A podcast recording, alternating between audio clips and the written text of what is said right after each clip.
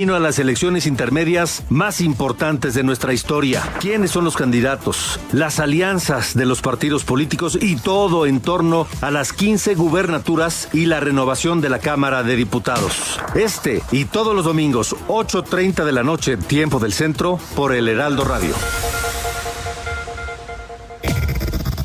Desde La Paz, la mejor señal informativa y de contenido. El Heraldo Radio XHB CPZ FM en el 95.1 de FM. Con la H que sí suena y ahora también se escucha.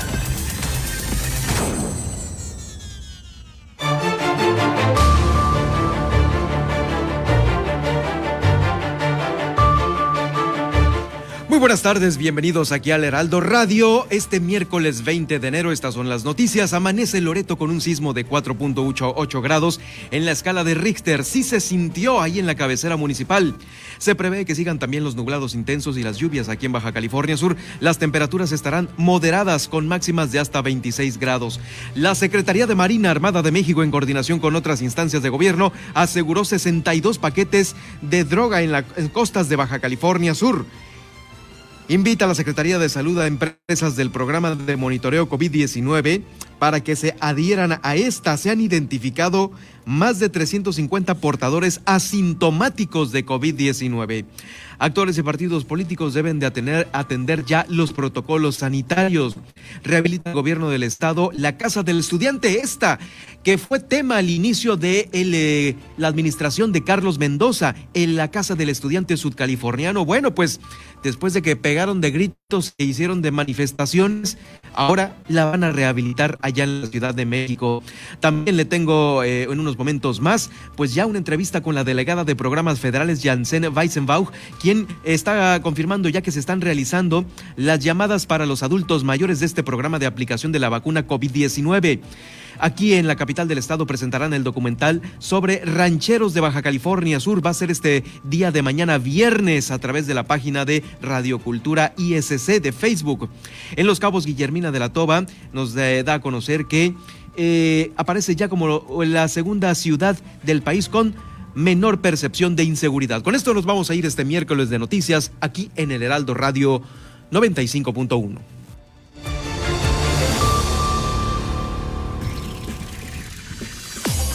Ahora, Heraldo Noticias La Paz, las noticias más relevantes generadas al momento. Por el 95.1 de FM, El Heraldo Radio, donde la H suena y ahora también se escucha. Con el prestigio informativo de Heraldo Media Group. Conduce Germán Medrano.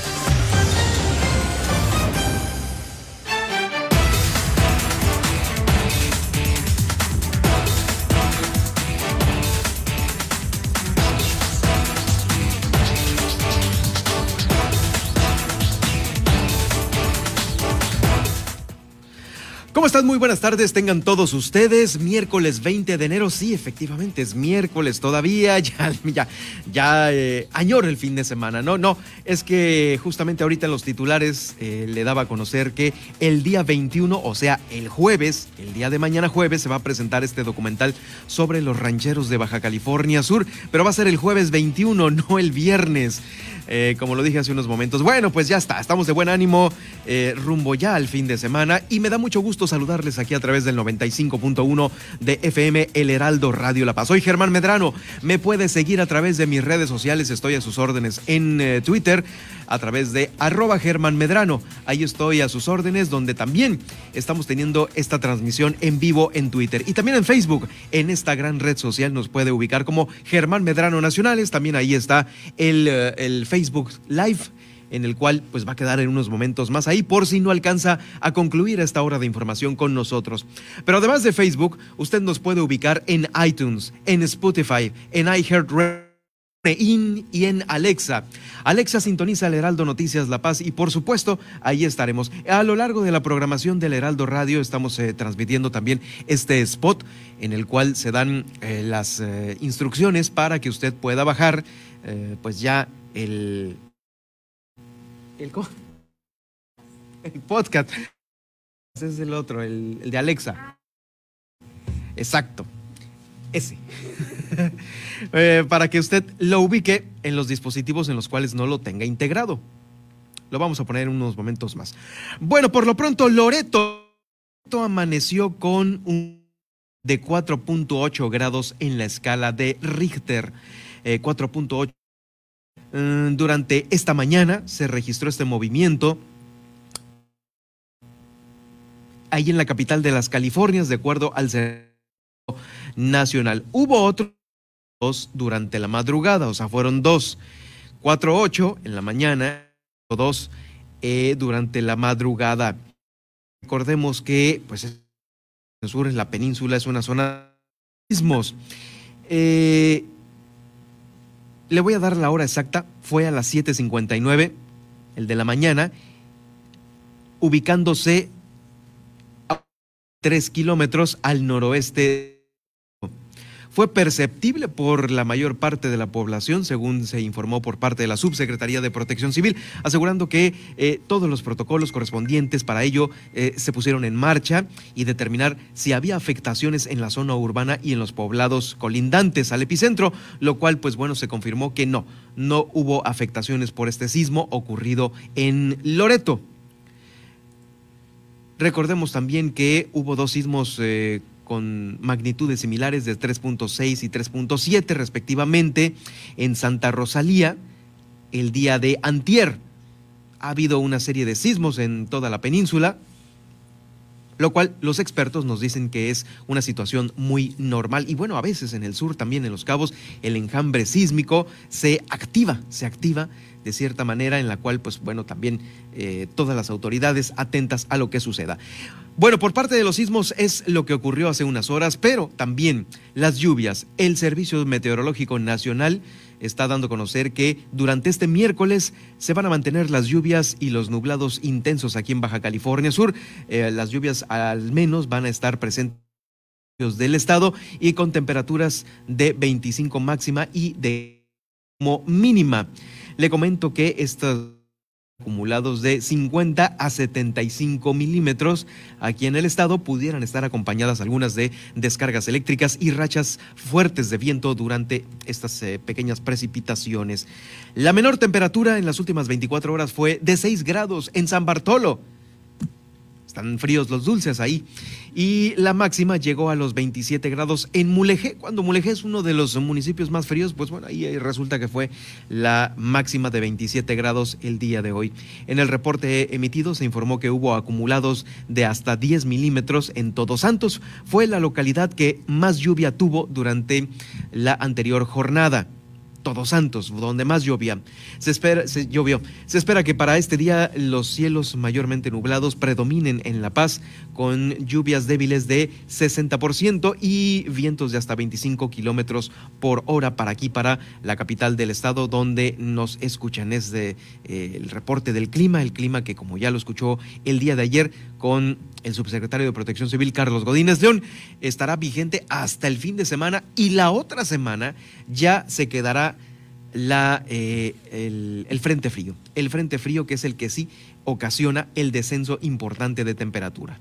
En más información, la Secretaría de Marina Armada de México, como autoridad marítima nacional en funciones de guardia costera, a través de la zona de la segunda zona naval, está informando que en coordinación con otras instancias de gobierno aseguraron 62 paquetes con droga a 10 kilómetros de El Cardoncito, Baja California Sur. Esta acción se llevó a cabo tras una operación de patrullaje de vigilancia marítima y aérea también en la costa del estado, mediante la cual eh, pusieron en marcha un avión King Air que detectó esta embarcación sospechosa con dos motores fuera de borda de 200 eh, caballos de fuerza, se dirigía al Cardoncito. Inmediatamente se desarrolló un operativo por mar, aire y tierra para interceptarla, lo cual fue exitoso. Ahí se desplegó también un helicóptero Black Hawk unidades de superficie y personal de infantería de marina. Con ello se logró este aseguramiento de 62 paquetes de droga, cuyo peso aproximado se estima entre los 10 a 12 kilogramos. Durante este operativo, la tripulación de la embarcación sospechosa se encontró a otra embarcación eh, a donde pasaron los paquetes Ambas querían llegar a la costa y al verse sorprendidos, los infractores se dieron a la fuga, dejando ahí en la playa estas dos embarcaciones con la, esta carga ilícita.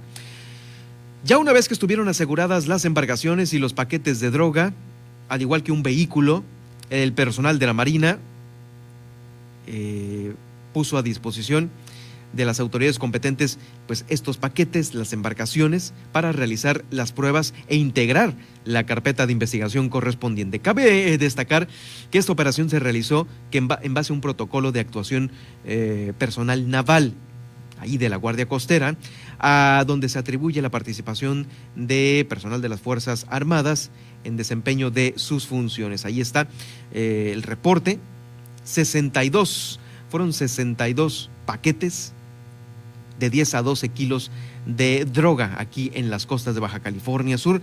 Y recordemos que, bueno, somos un estado con muchos litorales y patrullarlos está cañón, ¿eh? Y esta acción que realizaron los elementos de la Secretaría de Marina Armada de México, pues habla de que se están haciendo las labores de patrullaje lo mejor que se puede. Ya fue, digamos que es el, la primer la primer incautación de este 2021 62 paquetes de droga en las costas de California Sur. Bueno, pues ahí está el reporte. Por otro lado, también está invitando la Secretaría de Salud a las empresas a que continúen con este monitoreo del COVID-19. Mire, si usted me está escuchando en una empresa en la cual nunca le han eh, hecho una prueba COVID, puede sugerirle al patrón que este monitoreo es importante porque de ahí se han identificado portadores asintomáticos que no sienten nada.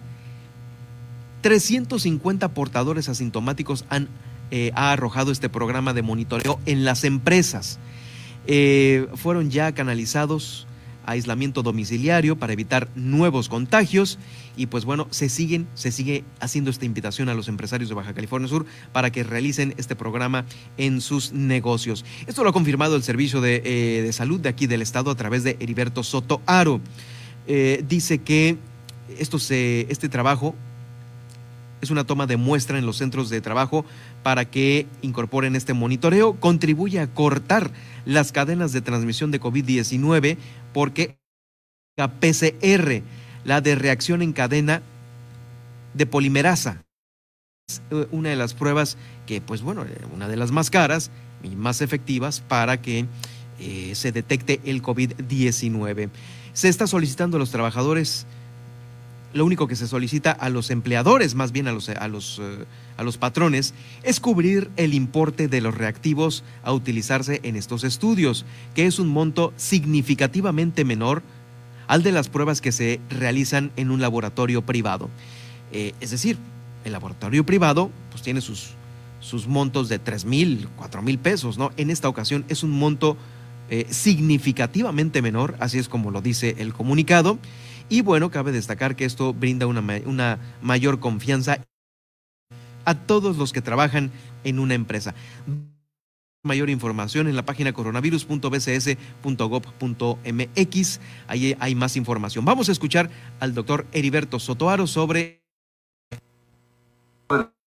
10 de enero del 2021. Se han realizado 8.350 muestras, a cuales 8.260 resultado, lo que representa el 90% de la muestra. 7.913 negativos y 354 positivos, lo que representa el 4.2% de la muestra, que prácticamente automáticos. Prácticamente ya tenemos los cinco municipios activos se desarrolla de manera más significativa el programa. Hemos tamizado ahí 8.004 trabajadores. Del 4 al 10 de enero, que es la última semana del corte, el programa realizó 644 muestras a 644 trabajadores. Resultaron 7 positivos, 3 en la 4 en Los Cabos, 40 empresas en total en este programa. Pues no que no, ahí están los asintomáticos que sin saberlo andan regando el virus por todos lados. Hay que, hay que detectarlos y en las empresas, en las empresas precisamente se puede realizar esta acción. Aproveche, aproveche esta, esta invitación en verdad se lo va a agradecer pues la familia de todos sus empleados porque el hecho de que eh, se detecte a alguien pues va a evitar con ello que se estén contagiando demás miembros de la familia y pues bueno, luego ahí se tengan que pagar y los apoyos en el hospital y también algunos otros detalles lamentables de defunción. Pero no nada más la invitación para atender los protocolos es a las empresas, es también a los partidos políticos. Eh, Carlos Alfredo Godínez León, el de subsecretario de Protección Civil, resaltó la importancia de que en el próximo proceso electoral todos, actores y partidos políticos, cumplan a cabalidad con los protocolos sanitarios establecidos ya en esta materia. Se deben de apegar a las recomendaciones que se emiten por parte de las autoridades sanitarias a fin de proteger eh, la vida de todos, de todos los militantes y de también de las eh, personas a quien se les va a hacer la invitación pues al voto. Exhortó a la sociedad en, su conjunto a seguir redoblando estos esfuerzos. Escuchamos a continuación a Carlos Godínez León. Se tiene un protocolo sanitario específicamente para asambleas políticas internas y eventos de precampaña electorales en el Estado. Las siguientes consideraciones están contempladas en el mismo, que durante el nivel 5, el sistema de alertas sanitarias no se permitirá realizar asambleas políticas. Durante el nivel 4, solo se permitirán asambleas en espacios abiertos con un aforo máximo de 50 personas siempre y cuando la sede permita dar cumplimiento a las medidas de sana distancia. Del nivel 3 se permitirá asambleas únicamente en espacios abiertos con un aforo máximo permitido de 100 personas. Y durante el nivel 2, las asambleas deberán continuar únicamente en espacios abiertos con un aforo máximo de 200 personas. Las asambleas en espacios cerrados se permitirán hasta encontrarnos en el nivel 1 del semáforo COVID-19 del sistema de alerta sanitaria de Baja California Sur. Pues ahí está Carlos Alfredo Godínez León con, eh, con, con, esto también. Es un llamado a los partidos políticos. Oigan, ¿se acuerdan de la Casa del Estudiante Sudcaliforniano? Eh, esta que se ubica en la Ciudad de México y que generó mucha polémica al inicio de la administración de Carlos Mendoza porque al parecer, pues bueno, se quería cerrar. Eh, como parte de las acciones que ahora el gobierno está generando a favor de los jóvenes, pues resulta que no, que no se cerró y la Secretaría de Planeación Urbana está anunciando que desde el pasado día 12 se iniciaron diversos trabajos de mantenimiento y conservación en el inmueble. Recordemos que esta casa del estudiante sudcaliforniano eh, eh, justamente, justamente mm, daba una imagen de que se estaba muy deteriorada, que se estaba cayendo a pedazos y que obviamente necesitaban darle una remoción. Esto lo informó el titular de la Secretaría de Planeación Urbana, Eric Morales de la Peña, quien explicó que luego de sostener una reunión de trabajo con representantes de la sociedad de alumnos de allá de la Ciudad de México, eh, pues se acordó iniciar con estos trabajos y priorizar diversas necesidades. Estuvimos reunidos el pasado lunes 11 de enero donde nos hicieron saber las circunstancias en las que se encontraban algunas áreas del inmueble, por lo cual nos comprometimos a mejorarlas para que su estancia sea lo más adecuado posible. Se prevé que los trabajos contemplen la mejora de los núcleos sanitarios, el mantenimiento a cisternas, así como las instalaciones eléctricas, entre otros. Seguiremos muy de cerca la información, la información de la Casa del Estudiante Sudcaliforniano, siempre por polémica para, eh, pues ahora la remodelación, ¿no? Y, pues vamos, vamos, creo que faltan reportes regulares, ¿no? Eh, de cómo están las cosas cada mes, de cuántos alumnos hay, de cuánto es el, el, presupuesto que se tiene destinado a esta casa. Todos están estudiando o hay algunos que no, deben, digo, regularmente, eh, si es una casa del estudiante, todos deben de estudiar, pero ya ve que hay algunas voces que dicen que no, que se ha convertido esto casi casi en una casa, en un asilo. Pero en fin, hay, falta mucha claridad ahí en la casa del estudiante sudcaliforniano. Vamos a más información.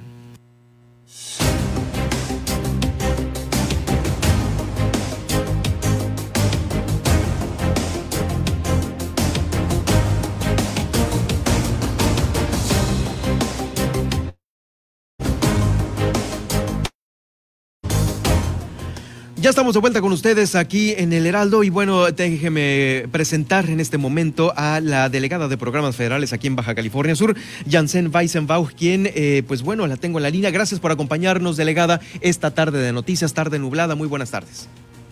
Hola Germán, buenas tardes. Gracias por la entrevista. Gracias. Pues bueno, al parecer eh, se estarán ya generando estas llamadas a los adultos mayores para ir programando la vacunación con ellos. Eh, ¿Es correcta esta información que está ya circulando en redes y pues en algunos, sí, pues en algunos eh, pláticas de sobremesa? Mira, Germán, qué bueno que me, que me haces esa pregunta porque efectivamente nosotros estamos realizando unas llamadas desde el día de ayer sin embargo, es, importante aclararles a los adultos mayores que no estamos haciendo la programación de citas. Nosotros lo que estamos haciendo en este momento es un sondeo para conocer eh, la, eh, la necesidad de más o menos del número de vacunas que se van a que se no, no, no la necesidad, sino el, el ánimo que hay en la, en la población de que si se van a, aplicar la vacuna y sobre todo lo más importante nos interesa identificar personas que por su condición física no se puedan trasladar a algún punto de vacunación. Eh, estamos buscando llegar a todas las personas, pero eh, como bien el auditorio sabe, eh, no es una situación menor la, la red de frío que se requiere para la vacuna y por ello estamos este, eh, identificando si haya este, personas que se puedan trasladar a algún punto para hacer la vacunación donde puede estar la vacuna resguardada. Sin embargo, si queremos darles la tranquilidad de que si no les llaman, no significa que no van a, este, ser vacunados o que este, o si hay titubeo porque si hay algunas personas que eh, al, al, principio por la por la lo reciente de la información que hay pues eh, nos hemos estado encontrando con que sabes que llámame después o no estoy seguro no se preocupen ahorita solamente para conocer la realidad de lo que está pensando la población en torno a la vacuna. Claro, sí, porque inclusive eh, se ha dado este como teléfono descompuesto eh, por el hecho de que a mí no me han hablado, no sé a dónde voy a ir, a dónde me va a tocar y todo esto, pues bueno, eh, va primeramente identificado para quienes están en los padrones de ustedes, es correcto, ¿verdad? No, otra otra otra situación. Fíjate que este es un programa que viene a paralelo de los programas sociales, que también esa parte se ha, se ha manejado. Ah, qué bueno que me lo aclaras. Nosotros recordemos que nuestro padrón de, de derechohabientes del programa de adulto mayor es para personas mayores de 68 años. Sin embargo, la vacunación va a ser para, en este momento, eh, el rango de edades es mayores de 60 años. Por tanto, nosotros recibimos un padrón de 27 mil personas, que es a la que les estamos llamando, y nuestro padrón de bienestar es de, de 36 mil. Oh, bien, bien, bien. O sea que sobrepasa obviamente y es paralelo, como bien lo comentas, delegada, a eh, las listas que regularmente se tienen de los beneficiarios de adultos mayores. O sea, es mayor esta lista. No, al revés. Nuestra, nuestro padrón de, de derecho de adulto mayor son 36 mil y la, el, universo que nosotros estamos haciendo de llamadas es de 27 mil. Por tanto, es, es diferente y además, como te señalo, les estamos llamando a personas mayores de 60 años y que no tienen ningún programa social. Oh, muy bien, perfecto. Sí, eh, inclusive se había dado el, el dato de que si eh, la pareja eh, de adultos mayores, uno sí estaba registrado y el otro no, no le iba a tocar la vacuna y entonces esto pues obviamente no aplica por lo, por lo que nos estás comentando. No, y de hecho hay, personas que la verdad es que nos, nos señalan, oye, aquí está este, mi tío, mi abuelo, esta otra persona que, que cumple con los requisitos de ser mayor de 60 años, de una vez le puedes llamar para, este, aplicar la encuesta. No, nosotros un, un listado este, universal, de allí nosotros eh, nos hacen una, una primera carga de 10 llamadas, adoptamos nuestras primeras 10 llamadas y nos vuelven a cargar otra base de datos. Entonces no se preocupen este, en el sentido de que si les llaman y no contestan o si este, nos contesta alguien que no está cerca de, la persona por la que estamos preguntando, este, se volverá a, agendar nuevamente su llamada y les volveremos a llamar. Entonces, eh, como les reitero, es un sondeo y no estamos todavía generando ninguna cita. Ninguna cita, ninguna programación, hay que estar tranquilos y obviamente eh, esto se va a dar a conocer o se va a programar eh, a partir de cuándo tienes más o menos las fechas, delegada. Todavía no, no sabemos porque finalmente, como bien sabe el auditorio, este, hubo una, una reducción en la, el número de vacunas este, que ya se tenían contratadas por parte del gobierno de México este, y hay que hay que platicarlo con todas con todas sus palabras, ¿no? Con la solidaridad a los este, a los países que menos tienen.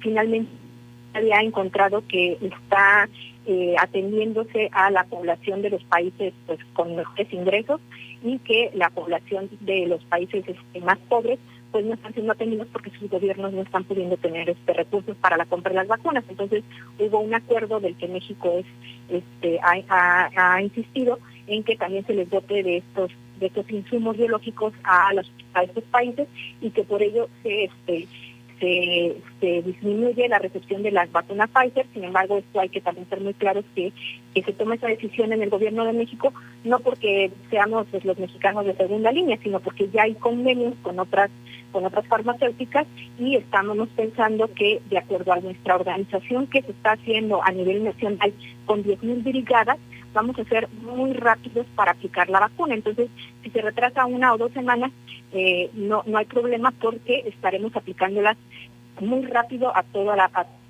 ¿no? Eh, consideramos que más o menos son 8 millones de, de, personas las, los adultos mayores y en una semana estamos pensando que se pudieran aplicar 3 millones, lo que nos dice que sería muy, muy rápido. Muy, muy rápido. Bien, eh, también el calendario entonces quiere decir que el que estaba programado para enero con cuatro embarques para dar un total como de 10 mil dosis más o menos, ese se está modificando de nueva cuenta. Así es, y mira, este, no solamente lo del embarque, ¿no? O sea, la, misma proyección, la misma planeación, todo se va, este, se va modificando.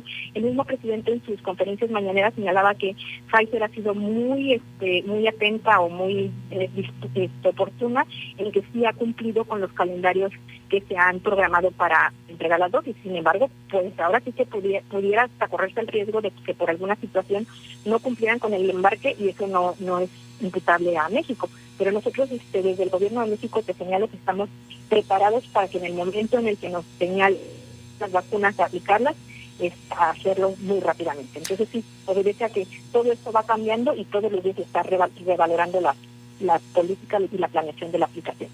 Finalmente, delegada de programas federales, Janssen Weisenbach, eh, ¿hay algún teléfono, eh, digo, yo creo que sería la mejor vía para que a cualquiera que tuviera una duda se le pudiera aclarar, eh, a evitar obviamente el contacto presencial? ¿Hay algún teléfono en el cual se pueden comunicar para cualquier duda que se tenga de todos modos por parte de este sector de la población?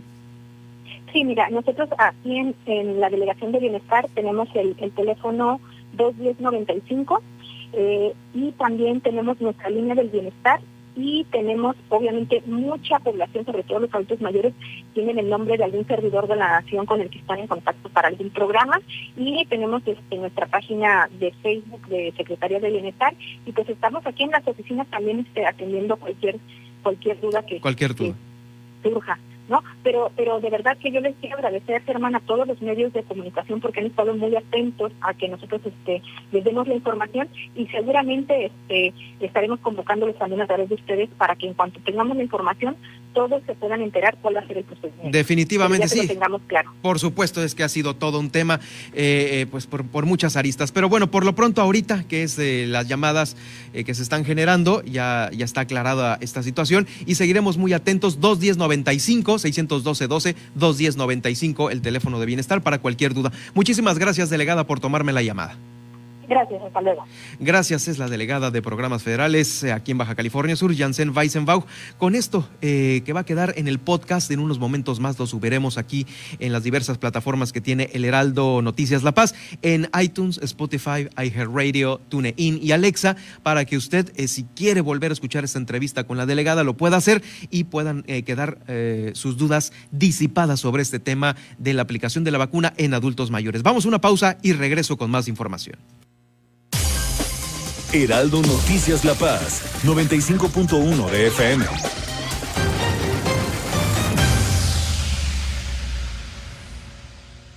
¿Y cómo es? ¿Te manda la urna electoral allá? No, con mi INE vigente me registro y decido si voto por internet o por correo. Pero vale igual que el voto de mamá que va a la casilla. Claro, porque queremos cosas buenas para México. Entonces es como si vinieras. Es como si nunca me hubiera ido. México está donde estás tú. Dile a tus familiares que viven en el extranjero que tramiten su INE, se registren y voten el 6 de junio de 2021. Infórmate en votoextranjero.mx. Contamos todas, contamos todos. INE.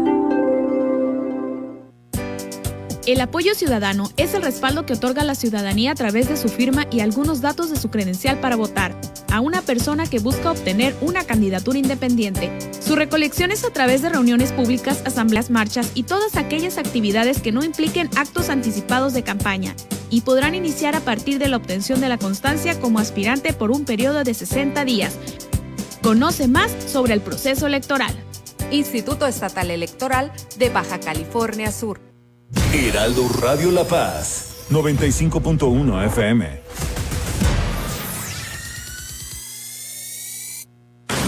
Y en busca de ajuste. La realidad de línea provoque de las 15 gubernaturas que se disputarán en 2021, los partidos deberán postular al menos a 7 candidatas. El objetivo es que en un futuro 16 de las 32 entidades de la República sean gobernadas por mujeres. Esta medida en el futuro busca aplicarse a todos los cargos de elección popular en juego. Así lo explicó para Ruta 2021 del INE, Dania El espíritu de la paridad es muy claro y simple. Garantizar la existencia de más mujeres en el ámbito político, dado que los hombres han estado históricamente sobre representados. Soy Alejandro Cacho y los invito todos los domingos, Ruta 2021, el camino a las elecciones intermedias más importantes de nuestra historia. 8.30 de la noche, tiempo del centro, por el Heraldo Radio.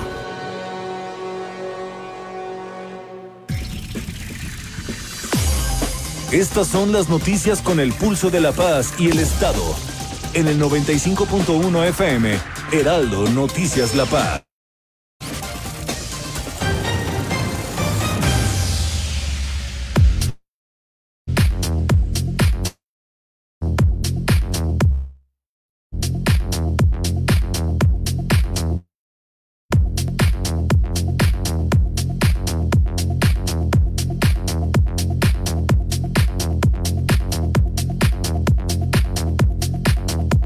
Son las 2 de la tarde, 2 de la tarde con 31 minutos. Gracias por continuar con nosotros. Oiga, lo quiero invitar para que aproveche este nublado, estos nublados del día de hoy y pueda usted hacer este recorrido con los rancheros de Baja California Sur. Muchos rancheros, en especial de Comondú, eh, pues bueno, están reconvirtiéndose en rancheros marinos. Así es como se está definiendo esta transmisión que va a realizar el día de mañana jueves eh, Radiocultura IASC en la página de Facebook, en donde pues bueno, es un, es un reportaje en donde se da a conocer, pues obviamente, la tradición de las fiestas patronales, las cabalgatas, la extinción del rancho y el rancho.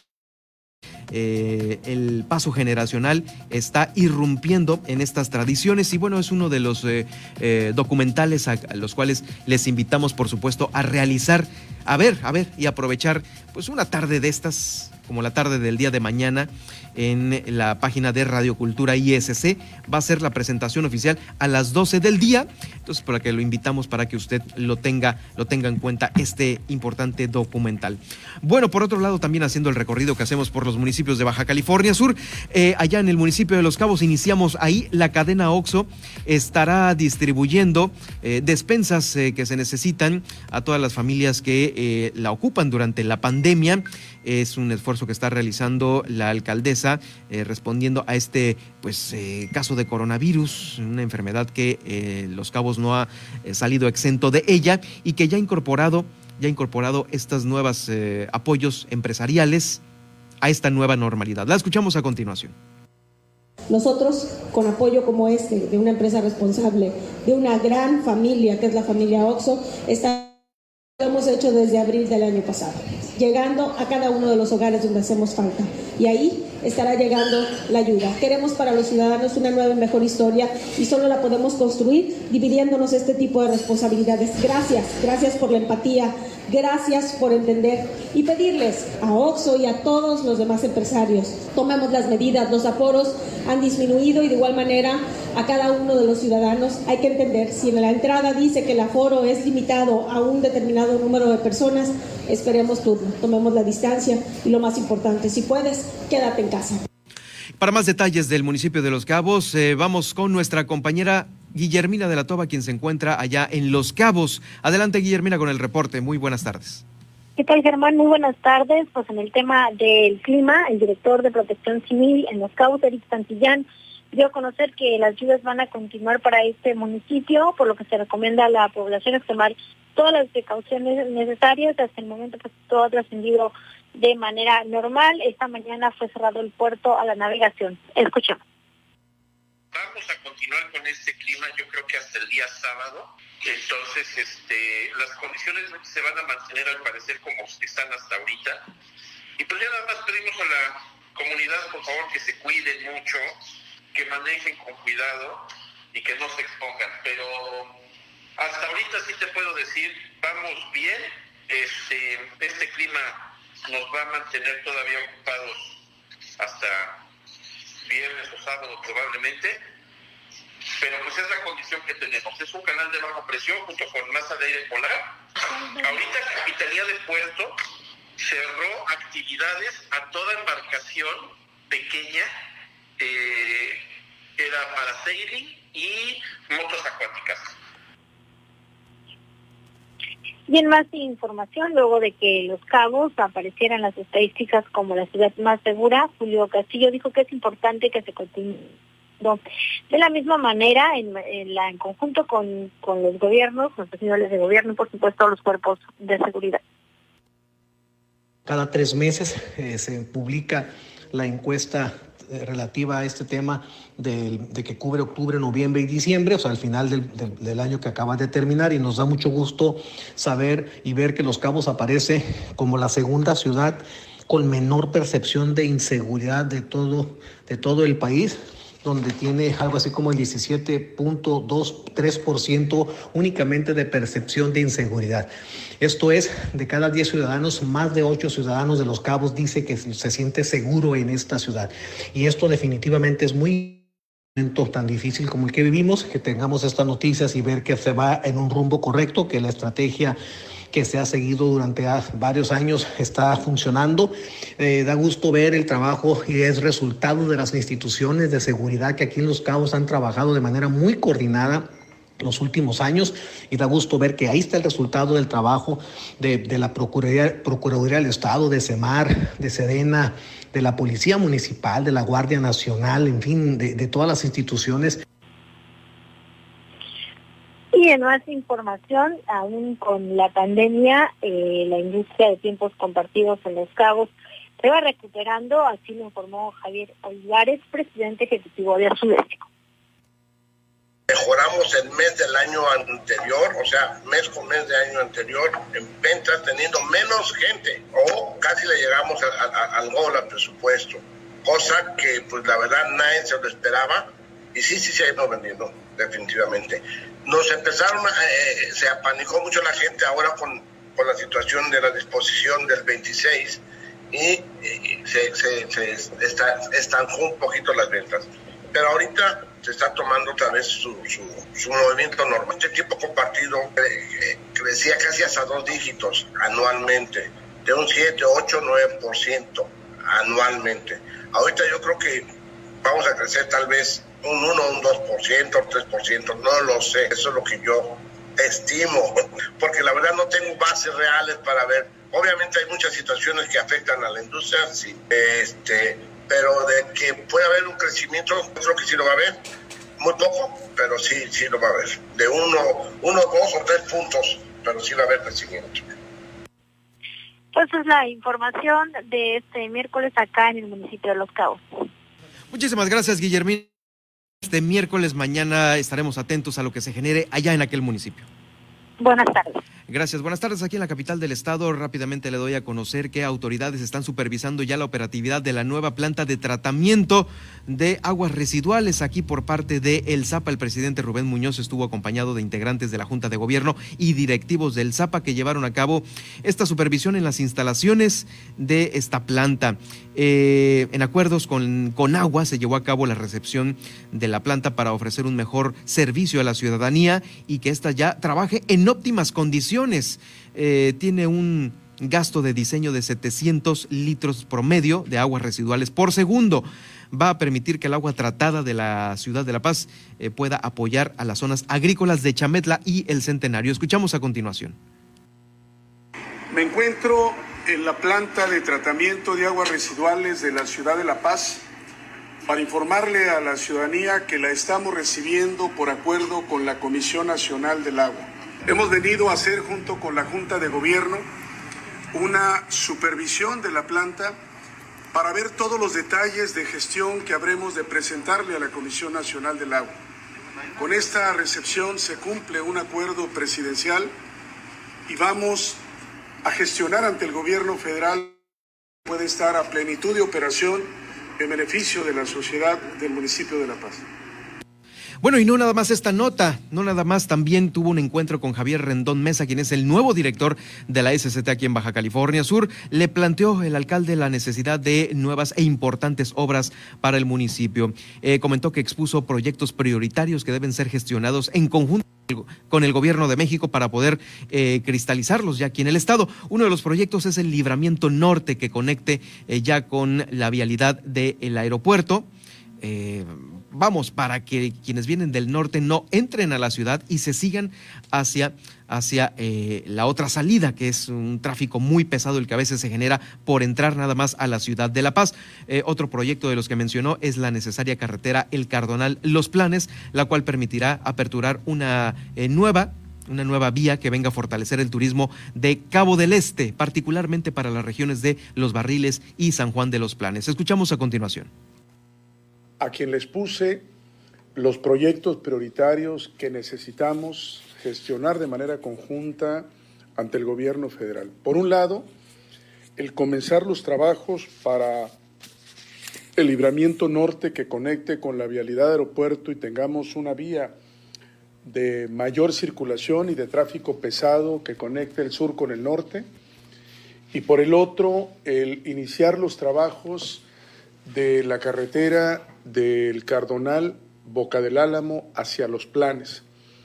En una primera parte, iniciar con el trabajo de planeación y del estudio técnico, en un segundo momento, el trabajo de terracerías y en un tercer momento, comenzar el arreglo de las partes más críticas que permitan aperturar una nueva vía que fortalezca el turismo en la región de Cabo del Este, particularmente a la delegación de los planes y los barriles.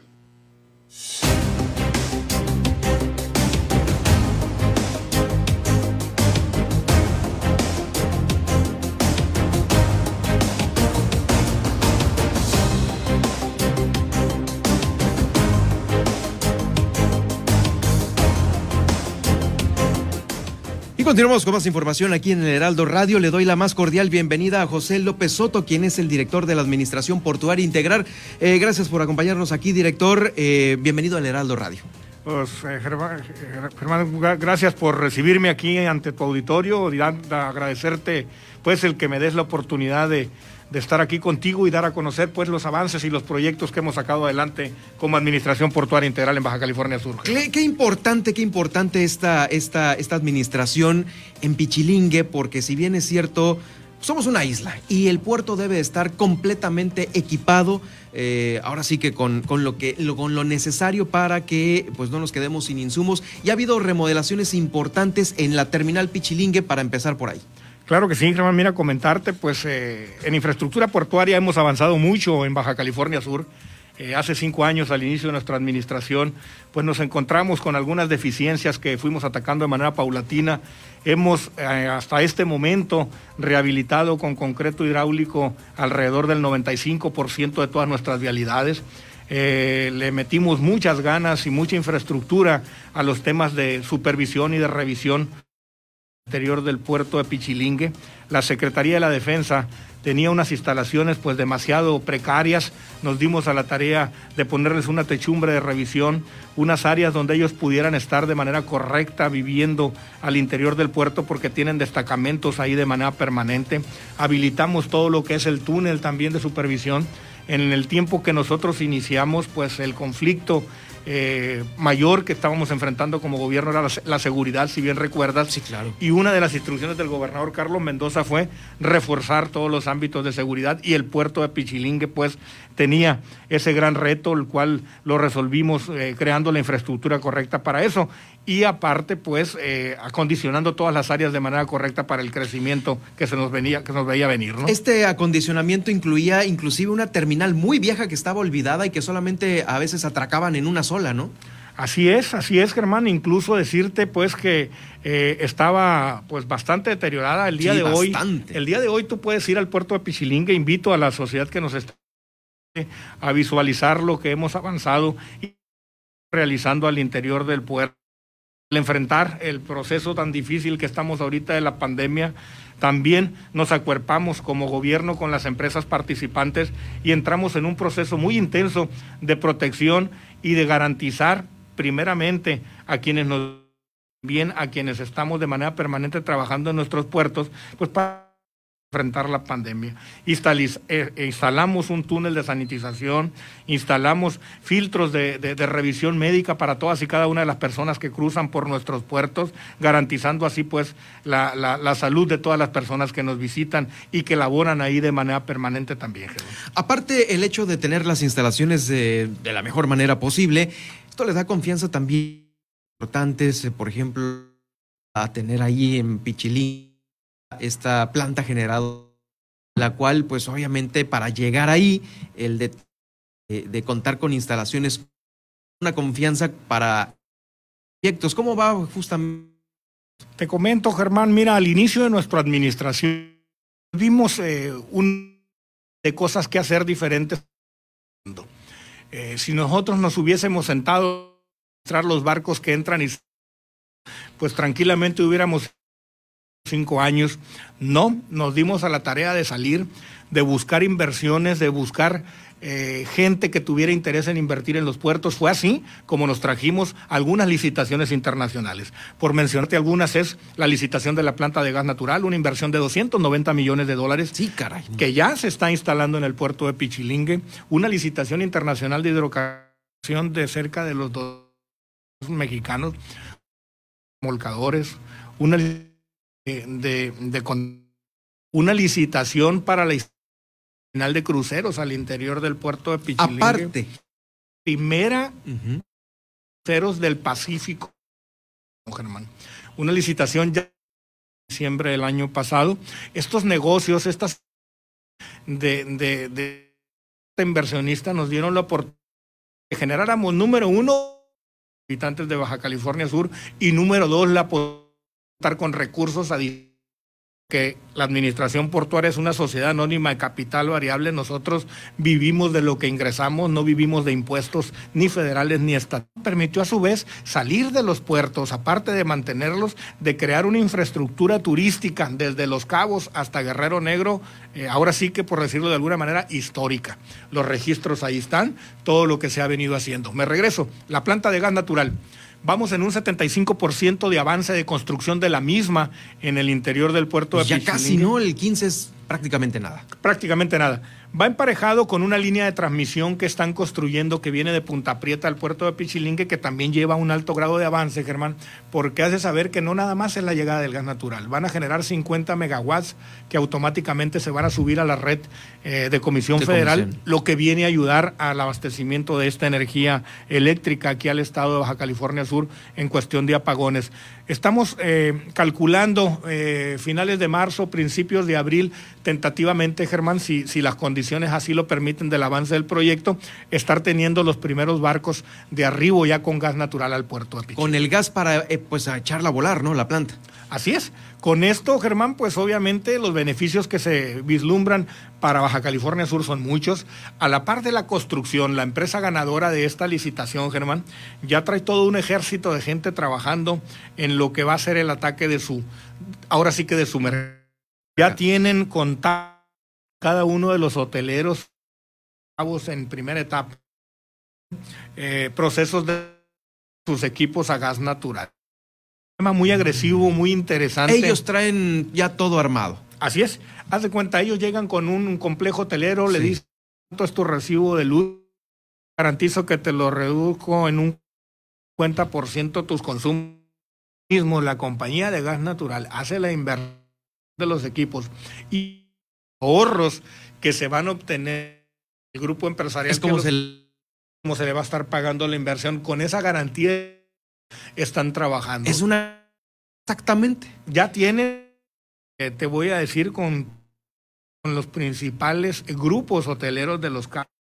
Eh, no se han dedicado nada más, sino a crear todo el es- permitir pues y un rubro muy adicional, Germán, y, y, muy bueno es en fuertes negociaciones con Comisión Federal de Electricidad para la conversión de esos generadores de energía que tienen ahorita de alta contaminación para que sean convertidos a gas natural, lo que va a ser de principalmente para la ciudad de La Paz, ¿no? Sí, meterlos por gas y ya pues hacerlo poco a poco a un lado, ¿no? Así es, esa es la meta. Aparte de esto, obviamente, pues son increíbles noticias que nos está eh, dando a conocer eh, José López Soto sobre la energía de aquí de Baja California Sur, que nosotros, bueno, ya eh, han tenido la falta de esta, principalmente en verano, pero sobre las energías limpias, también está el parque eólico, este que va a estar también a la salida al norte, ¿no?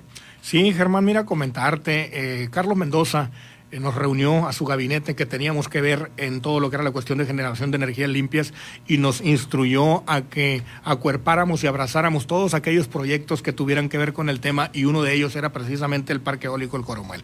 Es un, es un proyecto, y lo digo con todas sus letras, que no nos confundamos, no es un proyecto gubernamental, es una empresa eh, una sociedad anónima de capital variable la que está viniendo a poner este negocio. Nosotros como gobierno los acuerpamos y les estamos dando todas las facilidades, porque en Baja California Sur a diferencia de todas otras entidades federativas y del país mismo, decimos sí a la generación de energías limpias, sí al avance de estos proyectos, no les vamos a cerrar las puertas por instrucción del gobernador y pues la muestra ya la tenemos. En un alto avance, el Parque Eólico del Coromuel, el puerto de Pichilingue y un servidor eh, fuimos parte esencial del inicio de la operación de este gran proyecto que ahorita ya lo vemos también casi cristalizado. Ellos planean junio, julio eh, tener ya al 100%. Hoy, al norte de la ciudad de La Paz, ya puedes ver las torres que se están levantando. Son 20 aerogeneradores, Germán, que le van a proveer a la red de energía eléctrica 100 megawatts. O sea, son 100 de ellos en la, en la eólica y 50 en la de gas. Son 150 pues megawatts que son, pero fabulosos para la generación de energía, ¿no? Eh eh, pues bueno, la, generación eólica eh, es el Coromuel que se ubica justo a la salida donde está esa mm, un altiplano donde se ve toda la ciudad y donde digamos pega ahí más fuerte el viento, ¿no? Es correcto. Digo, este proyecto fue concebido con el paso del tiempo y bajo, bajo niveles de estudios muy profundos. Esa zona por la cuestión geográfica de conformación, como tú bien mencionas, es una zona que garantiza la circulación ahora sí que de los altos vientos que podrán hacer girar las hélices porque es un proyecto magno y es un proyecto de mucho beneficio, Germán. Bueno, pues hay, hay, obviamente los temas, nos podemos quedar aquí hablando muchísimo sobre lo que está haciendo la Administración Portuaria Integral. Eh, ¿Cómo ves este 2021 respecto al cierre de los proyectos? Eh, obviamente la pandemia la tenemos en medio, eh, los cambios también de gobierno, las elecciones las tenemos en medio. ¿Podemos tener una seguridad en la continuidad de estos, de estos proyectos tan importantes? Fuera de los, de los, de los detalles políticos, ¿sí, sí está amarrado esto? Claro que, sí, claro que sí, Germán. Mira, comentarte, afortunadamente, como te decía en un principio de esta entrevista, la Administración Portuaria Integral es una sociedad anónima de capital variable. Nosotros tenemos que planear, nosotros tenemos que, ahora sí como comúnmente se dice, arrastrar el lápiz. Yo ahorita en este momento tengo eh, tres obras muy importantes caminando, mismas que tienen que estar cerradas al término de la administración. Es el complejo El Manglito, un complejo turístico y de mucho beneficio para muchas... Para los ribereños, ¿no? Muchas familias de aquí de La Paz que ya está, ya está caminando y se terminará. Un proyecto muy importante para el municipio de Loreto, que es la tercera etapa del Andador Salvatierra, un proyecto también, pues que no hemos hecho por el municipio de Loreto en inversión turística por instrucciones del gobernador. Esta será la obra con la que cerremos vaya esa etapa. En el municipio de Mulegé tenemos eh, un proyecto andando ya caminando y en construcción que son las fachadas turísticas de la principal de la principal plaza donde converge pues todos los habitantes de Mulegé y pues ahí obviamente llegan todos los turistas. Estos tres proyectos están caminando. Tenemos dos licitaciones internacionales abiertas en este momento, Germán, que es la construcción de dos marinas, una en el Manglito, que se sumará al proyecto de los pescadores que te comentaba, los pescadores ribereños, y otra, una marina de alto calado en el puerto de Pichilingue, que son negocios que traerán mucho beneficio para Baja California Sur y esta sería la recta final. Creo que en Comondú también hay algo, ¿no? sí. en, en, Comondú que hicimos, Germán, y lo tenemos terminado al 100%, el parque de avistamiento de la ballena gris justamente. en López Mateos, que le dio la vuelta a cómo estaban prestando el servicio estos muchachos, ya lo tenemos de gane, y la Plaza Zaragoza. Dos obras monumentales realizadas por nosotros en ese punto. Pues vamos a tenerte eh, más seguido para que nos platiques cómo van caminando aquí estos proyectos importantes. Seguramente, eh, pues nos hacía falta un aire de buenas noticias entre todo este contexto que hemos tenido político y pues bueno, José López Soto, el director de la Administración Portuaria Integral, lo ha traído aquí al Heraldo Radio. Gracias por acompañarnos, director. Al contrario, Germán, de nueva cuenta agradecerte la oportunidad que me das. Seguimos a tus órdenes y cuando gustes aquí estaremos de regreso. Estaremos platicando ya de proyectos en específico de esta gama, gran gama que ha hecho eh, la Administración Portuaria en esta administración. Gracias, muy buenas tardes. Gracias a ti. Yo voy a la pausa y de regreso ya con el resumen de este miércoles 20. Heraldo Noticias La Paz, 95.1 de FM.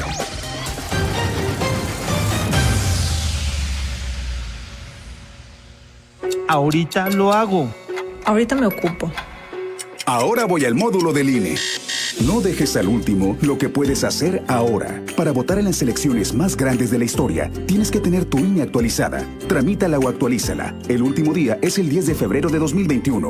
Haz tu cita en INE.mx o en INETEL 804-33-2000. Te vamos a cuidar. En 2021, el voto sale y vale. Contamos todas, contamos todos. INE. ¿Sabes las consecuencias para ti y tu familia de 40 años con gobiernos del PRIAN? El poder adquisitivo del pueblo cayó 60 lugares a nivel mundial.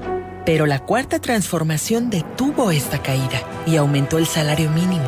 El primer año 16%, el segundo 20% más y para 2021 aumentará otro 15%. En Morena luchamos por un salario digno que mantenga viva la esperanza en México.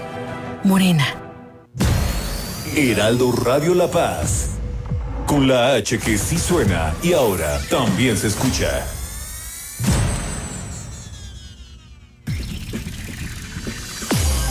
Estas son las noticias con el pulso de la paz y el Estado. En el 95.1 FM, Heraldo Noticias La Paz.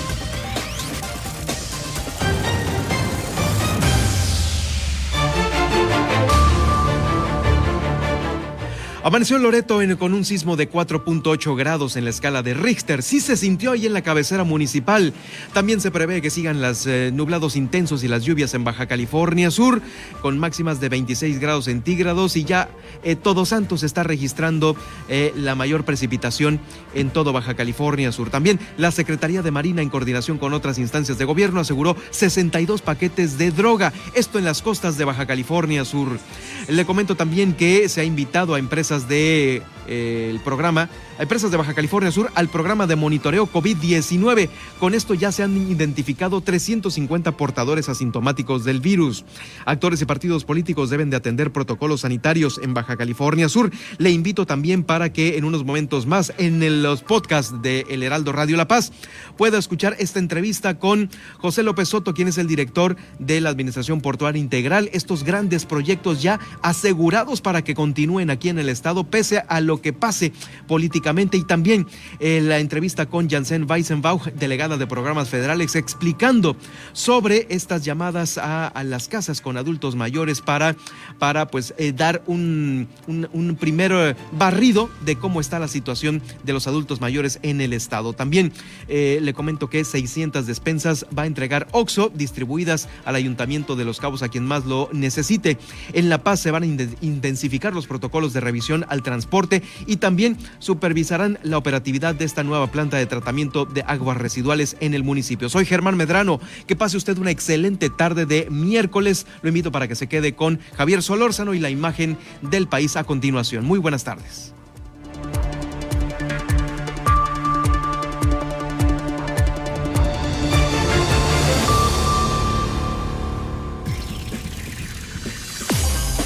Hasta aquí, el Heraldo Noticias La Paz. Germán Medrano los espera de lunes a viernes en el 95.1 de FM. Con las noticias que trascienden en La Paz y el estado de Baja California Sur. con el prestigio informativo de Heraldo Media Group.